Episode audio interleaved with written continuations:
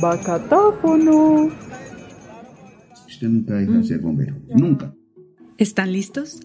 Busquen un buen par de audífonos, dejen el volumen perfecto y acomódense para disfrutar esta historia entre tiendas, que se sale de los víveres y productos clásicos de nuestras amadas tiendas de barrio para albergar en las estanterías del negocio protagonista de hoy extintores de todos los tamaños, chalecos reflectivos y conos de tránsito que los harán preguntarse qué hace una tienda de extintores en esta ruta sonora por los comercios barriales en Bogotá. Y es que algo así nos preguntamos nosotras también, cuando nos llegó la postulación de María Fernanda Ríos y la tienda de sus abuelos en el 7 de agosto en Bogotá. Jorge y Lucía son mis abuelos. Mi bisabuelo llegó al barrio y fue uno de los primeros habitantes de allí. Con los años, la casa y el almacén empezaron a ser testigos del crecimiento del 7 de agosto, en donde las familias originarias del sector establecieron sus negocios, disfrutaban de la plaza, del río Obispo, en donde lavaban la ropa, compartían en el Parque Simón Bolívar y Parque El Lago. Se vivía con amor ese ambiente del barrio. Mi abuelo fue bombero razón por la cual se estableció en el comercio de extintores. Tiene una historia de vida maravillosa y junto con mi abuela crearon con mucho amor y empeño un negocio reconocido en el barrio, que ha sido el motor de nuestra familia. Estas fueron sus palabras, unas cuantas líneas que contenían el alma de este proyecto, rescatar y compartir esas historias de los tenderos y tenderas de barrio que no solo han construido un sustento para sus familias, sino que han sido protagonistas de las historias de sus barrios. Por ellos, creamos este especial de tiendas raras, para inmortalizar esa historia de pasión por una profesión que salva vidas. Este episodio está dedicado a don Jorge y doña Lucía, y a todos los bomberos de Bogotá que han salvado a la ciudad de catástrofes inconmensurables. Esto es para ustedes. Hola de ambulantes, bienvenidos a Subacatáfono, un podcast nacido desde las entrañas de la capital colombiana y tan variadito y encendido como las sirenas de los camiones de bomberos por toda Bogotá. Mi nombre es Vanessa Bellojín una de las voces detrás de este proyecto, y junto a Sara Gómez y Héctor Vargas les traemos desde los barrios de la capital hasta sus oídos viajeros, por fin, la segunda temporada de Bacatáfono, donde conoceremos a los tenderos y tenderas más diversos de todo Bogotá y las historias detrás de su oficio. Acompáñenos a construir esta historia entre tiendas, una ruta sonora por los comercios barriales en Bogotá. Antes de comenzar con este episodio, les queremos contar algo que nos tiene muy felices, y es que esta temporada es posible gracias a la beca de proyectos museográficos para vivir juntos del Instituto Distrital de Patrimonio Cultural y DPC, el Museo de Bogotá y el Programa Distrital de Estímulos 2020, en el que fuimos ganadores con la propuesta de la segunda temporada de Bacatáfono Historia entre tiendas. Les agradecemos a ellos por esta oportunidad de seguir creciendo y contando las historias de nuestra ciudad y a ustedes por acompañarnos a explorar las calles de Bogotá con la curiosidad bien puesta. Hoy les traemos desde uno de los barrios más clásicos de Bogotá, el 7 de agosto, y la tienda de extintores GER, hasta sus oídos curiosos, el episodio más apasionado de esta temporada, con las historias de don Jorge Ríos y Lucía Maldonado, una pareja que tienen en su negocio los productos para apagar todos los incendios, menos el de este gran amor por Bogotá. Están? Buenas tardes. ¿Qué más, mi niña? ¿Cómo les va? Bienvenidas. Mi nombre es Jorge Enrique Ríos, soy el propietario de Extintores GER, inaugurado hace 34 años en el barrio 7 de agosto, entre paréntesis uno de los mejores barrios de Colombia. y allí hemos sobrevivido. ¿Por qué extintores? Mi profesión fue bombero oficial de Bogotá. Salí pensionado y dejé mi almacén. Dejé el almacén de extintores para seguir en la misma línea lo que son extintores y lo que son las capacitaciones. 34 años. 34 abriles tenemos aquí. Cuando visitamos a don Jorge y doña Lucía en su negocio, en realidad terminamos compartiendo una gran charla en el comedor de su casa y mientras ellos nos contaban sus historias, en el segundo piso había una voz que quiso hacer parte de este episodio. Esa voz nos contó sus historias en un lenguaje que aún no hemos descifrado. y durante este capítulo la escucharán ladrar con ánimo, pues Macarena, la joven perrita de la familia Ríos, no podía dejar de participar en este capítulo. Esperamos que ustedes puedan traducir algo de lo que nos contó, sin distraerse mucho, porque esta historia de hoy trata sobre sus humanos, don Jorge y doña Lucía. Mi nombre es Lucía Maldonado de Ríos, eh, soy la esposa del señor Ríos, con él montamos la empresa, él poco a poco me fue enseñando, mientras él trabajaba en bomberos, yo manejaba acá empezamos de a poquito. La casa era de un primer piso, ahí habíamos montado tres, cuatro extintores, así empezamos y poco a poco fuimos agrandándonos. Y así hemos estado todo el tiempo trabajando juntos. A veces vienen mis hijos, ayudan, porque el sueño de nosotros es que alguno se quede con el negocio cuando ya nosotros no, no podamos o no existamos, que no se pierda. Junto a doña Lucía estaba sentada María Fernanda, una de sus nietas, y quien, como les contamos, nos convidó a contar esta historia entre tienda, la tienda particular de su abuelo, Jorge, quien ha dedicado su vida a ayudar a otros, en su oficio y en su negocio. Y me parece una profesión muy bonita, una profesión, hoy se volvió un oficio, anteriormente era una profesión. Entonces, pues aquí tenemos el almacén, en todas las partes está con ese nombre, GER, Jorge Enrique Ríos. Y hacia el fondo queda lo que es el taller. Donde tenemos lo que es la botella de nitrógeno, el banco donde se trabaja los extintores ya para llenado, todo manual, todo manual. Aquí no hay nada de maquinaria. De maquinaria. Todo es manual, aquí se hace todo manual. Esta historia comenzaría unos añitos atrás, pues como nos contaron, ellos han sido testigos por décadas de la historia de esta ciudad, desde su barrio y desde otros territorios que don Jorge ha auxiliado. Nacido y criado en el barrio 7 de agosto, en esta casa. En este terreno, pues, porque la casa ya no queda, pero nació en esta casa. Mi papá sí bajó de la calera. Mi papá sí era, era de la calera. Mi mamá también era de la calera. La calera en ese tiempo era el otro estrato de Colombia, allá lejos, que tenía que irse en burro. Mi papá tenía un burro y dos caballos. En burro duraban más de mediodía, más de mediodía, de aquí para allá. Papá hacía carbón. Mi papá, mi papá hacía hornos de carbón de leña la abuela, la mamá de mi papá, compró este terreno. Este terreno era una laguna. Muy poquitos terrenos eran. El salir a pasear era ir a Chapinero. Era un paseo, lo último a Chapinero. En esos años muy antiguos, estamos hablando de 1910, 12. Hace 22 años. 22 años que se la compré, esta casa era de mi papá. Primero fue de mi abuelo, de mi abuela, y mi papá se la compró y yo le compré la casa a mi papá y a mis hermanos les compré la, la, parte de eso. Hágale. Llevo 52 años aquí con el Señor. Ya cuando yo llegué a este sitio, que nos casamos era todo residencial, pero más que todo eran casas de un piso. Y hace más o menos que unos 35, 38 años que empezaron a abrir los locales. Y los locales eran las salas de las casas. Y todo el mundo ya fue abriendo, abriendo, abriendo. Más adelantico, más adelantico, unos años más adelante, eh, se volvió esto una fábrica de repuestos. De repuestos para carro Esperen, esperen.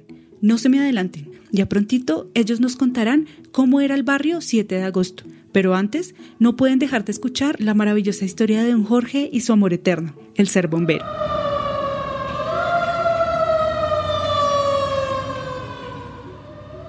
Bueno, en el año 71 entré a trabajar al Cuerpo Oficial de Bomberos de Bogotá. Allí hice las pruebas las, pasé las materias, 26 materias, ya fui diplomado, duré un año en el curso, ya salí como bombero segundo, comencé ya a trabajar con línea de fuego. Me especialicé en lo que eran los extintores. Me gustó, pero no tenía la profesión de vender. Ahora, cuando cumplí 20 años en bomberos, por accidente de la vida, comencé a trabajar lo que eran los extintores. Y en todos esos años de experiencia, las anécdotas nunca faltan. Desde incendios hasta inundaciones, pasando por algunos regaños por el deseo de ayudar un poquito más de lo permitido. Pero antes de continuar, y si les está gustando la segunda temporada de Bacatáfono Historia entre tiendas, los invitamos a compartir este episodio y sus favoritos de esta temporada con su familia, amigos o vecinos, para reír un rato y conocer un poco más sobre las tiendas de barrio en Bogotá. También los invitamos a que nos dejen sus preguntas, sugerencias e incluso saludos a los tenderos de hoy por nuestras redes de ambulantes, Instagram, arroba bacatáfono y arroba el.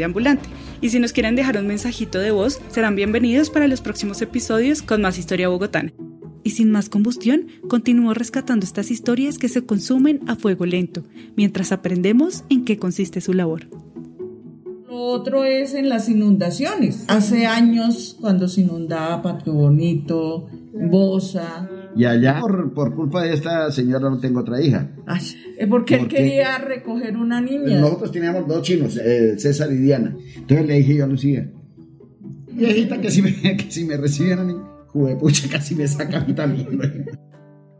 Nostálgico, porque verdaderamente fue muy bonito. Muy bonito, vivimos unas cosas muy hermosas. El solo hecho uno de acordarse es problemático y normalmente pues uno ya a esta edad se vuelve muy nostálgico.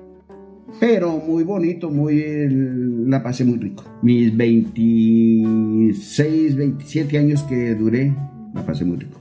Aún todavía se, se estremece uno con ellos cuando se ven esos incendios así bonitos, donde se da cuenta uno que tiene que trabajarlo o trabajarlo o trabajarlo. Son emocionantes, son emocionantes y, y le, le- le- le molesta a uno el cuerpo. Verlo por televisión se, se estruja uno. Y lo brutal de eso, usted nunca deja de ser bombero. Para la época en la que igual mi papá estaba en la Cruz Roja, mi abuelo todavía seguía vinculado a bomberos. Entonces ambos vivieron varios episodios. Sí. Por ejemplo, eh, cuando fue el Palacio de Justicia Bomberos no pudo entrar. Y eso es algo que cuenta mi abuelo, que les tocaba ahí como prácticamente manos cruzadas porque no pudieron hacer mucho. Salí para Armero sin ninguna orden. Yo hoy me monté en el carro tanque y me fui. Cuando llegamos, como a Ibagué creo que fue. Ríos, ¿en dónde está Ríos? Que va de tripulante del carro tanque, pero si el carro tanque pertenece al sur y él pertenece aquí al norte, ¿dónde va? Ay, que, que fue que me, me, mandaron. ¿Quién lo mandó? Dios y María Santísima. Me sancionaron y me hicieron devolver. Yo no llegué a Armero. pagar, pagar pasaje para Bogotá. Porque como dice don Jorge, nunca se deja de ser bombero. Para él es algo que va más allá de una profesión o un oficio. Es su vida dedicada al trabajo por la gente, por la ciudad, logrando salvarla incluso de desaparecer. Por ejemplo, es cuando se incendió Puente Aranda. Puente Aranda. Puente Normalmente, Aranda. normalmente esta es, el- esta es la, la parte donde estaba incendiada. Y de ahí, y de ahí nosotros eh, duramos cinco días. Sí. Cinco días con sus respectivas noches. Estábamos más expuestos, ¿por qué? Porque en ese alrededor estaban los tanques de gas propano. Donde uno de los tanques hubiera hecho explosión, Bogotá se hubiera acabado casi. Teníamos unos 40 kilómetros de diámetro. Un incendio es algo que puede pasar en cualquier momento, y para lo cual la mayoría de nosotros no estamos realmente capacitados, y solo atinamos a gritar por la ventana, echarle un trapo encima a la llama o llamar al número de emergencias equivocado. Recuerden, para cualquier emergencia real, la línea de atención en Colombia es 123. No lo olviden, 123, no 911 como me pasó a mí. La plaza se, incendi- se incendió dos veces, 55 años. La plaza no era así encerrada como es hoy en día, sino era así puesto. Entonces todos los vendedores tapaban, era con costales, supuesto, y todo eso. Y porque yo también he vivido, vivía de niña, no aquí en el 7 de agosto, pero sí hacia la de abajo. Nosotros fuimos los primeros que pusimos almacén de extintores En este sector no había más. Ya después se fue llenando de sitios de extintores. Usted dice dónde queda extintores Her y la gente de buen corazón se lo dice, dónde queda. O pregunta por el señor Ríos, el bombero. Hay gente que sabe dónde es el señor Ríos. Y el señor Ríos ha sido como muy colaborador para, para el barrio, para sobre todo estas cuadras.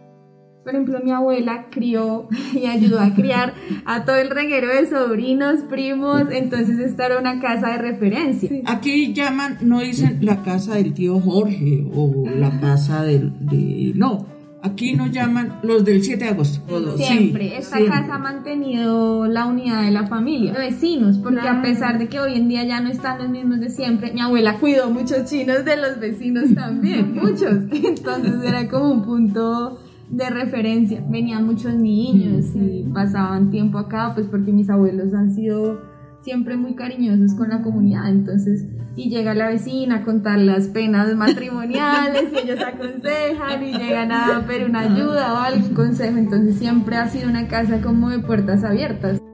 Sí, es bastante importante, porque conozco y tengo gente que confía mucho en mí, tanto vecinos como, como gente que no es así muy cercana y sobre todo que cuando se está dando capacitación la gente les encanta mucho. Y eso me da mucha confianza y sé que, que necesitan la empresa. En el 7 de agosto, como en todos los barrios de Bogotá, los cambios no han dado espera. Y mientras se llenaba de comercio el sector, las grandes familias que lo habitaban comenzaron a tomar otros rumbos. Y así pasó incluso con algunos negocios de larga tradición. una droguería que toda una vida existió fue la droguería Las Rosas. Esa se acabó, después la pusieron allí después de muchos años, pero muy elegante. No iba a comprar la cremita de limón para la cara. lo que usted necesitara iba a la droguería Rosas. Hoy ya no existe. Definitivamente el 7 ha cambiado mucho y hay dinámicas que han sido un dolor de cabeza para sus habitantes, como la invasión del espacio público para el comercio. Porque sí, realmente caminar por las calles de este barrio es esquivar cada carro estacionado y en mantenimiento que se apeñuzcan los andenes, mientras uno intenta no caer por el aceite derramado en el asfalto. Tengo los conos en la puerta, pero llega el señor y lo quita. Es que esto no, esto es propiedad del distrito, esto no es propiedad mía. Entonces ahí es donde se forman los problemas. ¿Por qué? Porque es que yo pago aquí un impuesto y yo tengo derecho a eso. Y esa es una lucha grande, es una lucha grande por el espacio. Pero mejor, dejémonos contagiar por la fiebre decembrina, que invade hasta las memorias más antiguas de todos los que recordamos cómo eran nuestros barrios en tiempos pasados. Asomándonos a diciembre, aquí en, en esta cuadra se cerraba. Hoy no hay niños aquí. Ah, sí. Pues niños hay, pero no son los únicos que hay así como, como pequeñitos. De resto ya no. Pero en ese tiempo se cerraba, pongamos diciembre, comía uno en la noche, en la mañana, bailaba, eso se oía la música en toda la cuadra. Cada casa hacía la novena. eso era, eso Pero era eso lo se último. acabó porque ya de, de toda la gente que vivía aquí, nosotros somos los únicos que quedamos. Somos los únicos que quedamos. Y doña Ligia. Ay, Ligia. Hay Ligia, Ligia, Ligia, pero ellos ya son la Segunda, tercera. tercera, tercera dimensión, tercera, tercera, tercera, tercera Generación. generación. Mm, Ellos también, es la tienda de la esquina, es una tienda también de toda la vida. Sí. La historia del 7 de agosto y el oficio de don Jorge hacen parte importante de la historia de Bogotá. Por eso, nuestra historiadora Sara Gómez no podía quedarse sin averiguar un poquitito más sobre ellas. En la actualidad, el 7 de agosto es uno de los sectores comerciales de autopartes más grandes y prósperos de la ciudad, y sin duda el más conocido a nivel nacional. El 7 nació a inicios del siglo pasado, por iniciativa de Salomón Good, un judío procedente del antiguo imperio ruso, que poco tiempo después de llegar al país adquirió unos terrenos al occidente de Chapinero, que se convertirían en el hoy icónico barrio comercial. Años después de la llegada del señor Good, se celebró, se celebró en la ciudad el centenario de la independencia de Colombia, recordada en la historia oficial por la batalla del puente de Boyacá el 7 de agosto de 1819, lo que puede explicar la razón de su nombre. Para esta época, varios inversionistas, algunos de ellos extranjeros como Don Salomón, adquirieron otros terrenos cercanos para crear urbanizaciones, que junto con el 7 serían pensados como un núcleo de barrios obreros, en los que se promocionaba la compra de lotes que al inicio ni siquiera tenían servicios públicos, pero que con el tiempo fueron mejorando hasta llegar a convertirse en un sector de clase media, para luego mutar a la zona comercial que hoy todos conocemos. Al igual que este sector, en Bogotá tenemos varios lugares que llevan nombres inspirados en nuestra historia, como por ejemplo el 20 de julio, la Avenida Comuneros, el Parque Simón Bolívar y tantos más que no nos alcanzaría el tiempo para mencionarlos todos aquí. Por otro lado, y siguiendo la línea del capítulo de hoy, el oficio de bombero, como todos sabemos, se relaciona con la labor de extinguir incendios, pero también con el rescate de personas en esta y otras emergencias. Según los registros, el origen de esta labor puede rastrearse muy atrás en el tiempo en la época antigua, cuando el desarrollo en la adecuación de los espacios habitados trajo consigo también el peligro de la combustión al interior de los mismos, lo que llevó a que se conformara el primer cuerpo de bomberos organizado para resolver estas situaciones. Para nuestro caso particular, en la primera semana de diciembre de 1889, cuando en Bogotá aún no existía la línea de emergencia 123, se presentó un incendio en la calle 13 con carrera séptima, plena zona comercial. Ante la dificultad para controlar esta situación, la cual tardó varios días en apagarse, se conformó ese mismo año el primer cuerpo de bomberos del que se tenga noticia en la ciudad. Detrás de esas puertas con diseño de madera está expuesto en una repisa el Rincón Bomberil, un espacio de memorias que según nos contó don Jorge, casi todos los bomberos tienen en su hogar. Un espacio que siempre trae algunos recuerdos. Sí, ese, es mi, ¿cómo se llama mamá? Rincón. El rincón bomberil. Casi todos los bomberos tenemos un rincón. Normalmente ahí tengo el diploma cuando me gradué, eh, algunas felicitaciones, el primer casco con que trabajé, primera gorra que me dieron en el cuerpo oficial de bomberos de Bogotá, que fue la roja. Nosotros por, se diría vulgarmente, por picados. Nosotros, ¿qué equipo de, penetración? ¿Qué equipo que, de oxígeno? Que, vamos a meternos? No, déle para adelante, hermano. Y eso no era, no era el bombero, era el, jefe. Bueno, para adentro, hermano. Han muerto muchos y sí han, sufrido los pulmones. Porque es que la traga de humo, por picados también, por picados, porque el que se ponía un equipo de, tanto, tanto, problema, hermano, para ir a apagar un incendio. Curiosamente, en esas épocas la seguridad no era lo que trasnochaban los bomberos de la ciudad, quien ahora se dedica a enseñar sobre el uso correcto de los extintores y qué hacer en una emergencia. Me encantó mucho, me encantó mucho de, tener la, la forma de, de, enseñarle a la gente. Yo fui primero instructor en bomberos, fui instructor sobre manejo de extintores.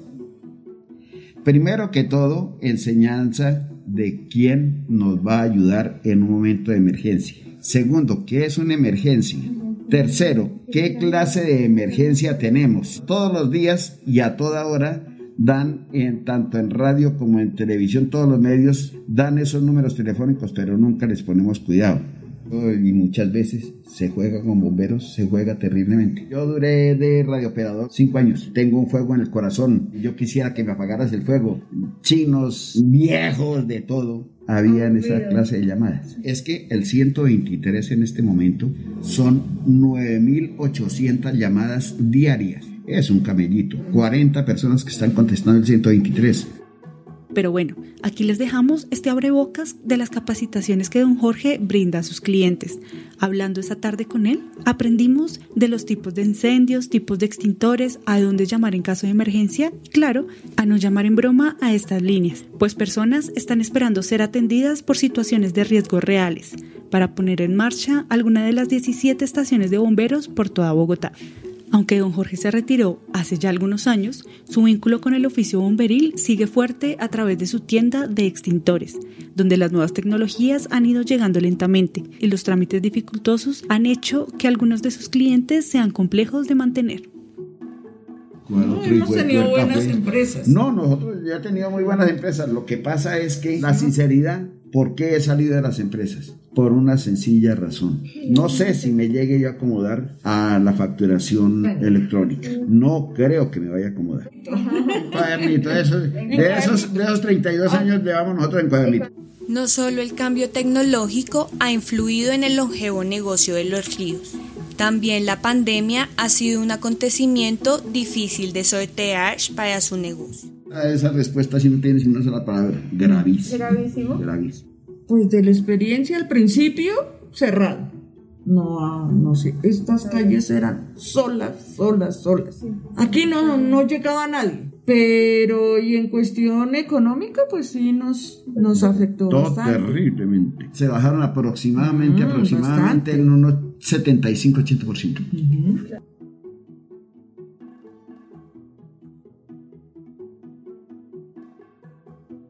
Sí, aquí las ventas se, se negriaron terriblemente. Y ahorita, y ahorita pues con el COVID pues eh, lo hemos tenido, hemos, hemos llegado a tener el cuidado. Para serles sincero, son las primeras personas particulares que, Que entran, entran. en estos siete meses. Ahora sí, muy especial, pues aquí casi no entraba nadie, no entraban sino por ahí 100 bomberos. Para un 14 de mayo, es que es una profesión muy linda, muy linda. Si no la mejor, es una de las dos mejores profesiones del mundo.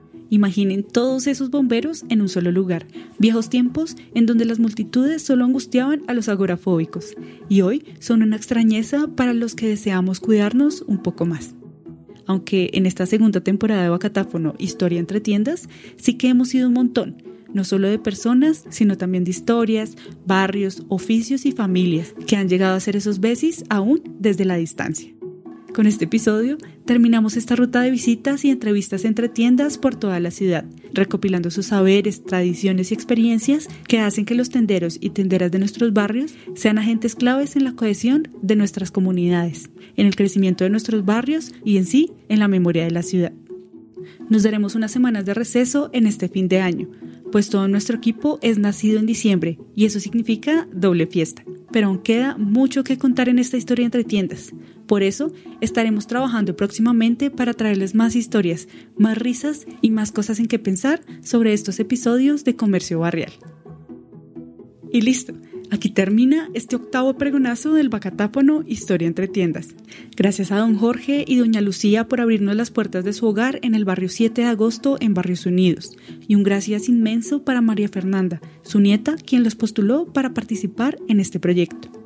Gracias a cada persona que ha escuchado estas historias, ha reído, se le ha arrugado el corazón y ha tomado su carrito para ir a mercar en las tiendas de su barrio.